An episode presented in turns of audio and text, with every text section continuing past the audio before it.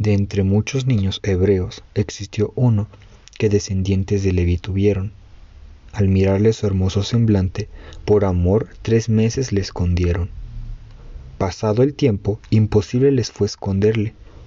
Así que con cuidado pusieron en arquilla para ahora sí al río llevarle. En ese instante, en aquel río, la hija del faraón a lavarse descendió, y al encontrarse con el niño su corazón se conmovió, así que hacerse cargo del pequeño decidió. Mandó a llamar a una mujer para que al niño cuidara, y fue su madre la que al niño criaba, y por esto la hija del faraón le pagaba.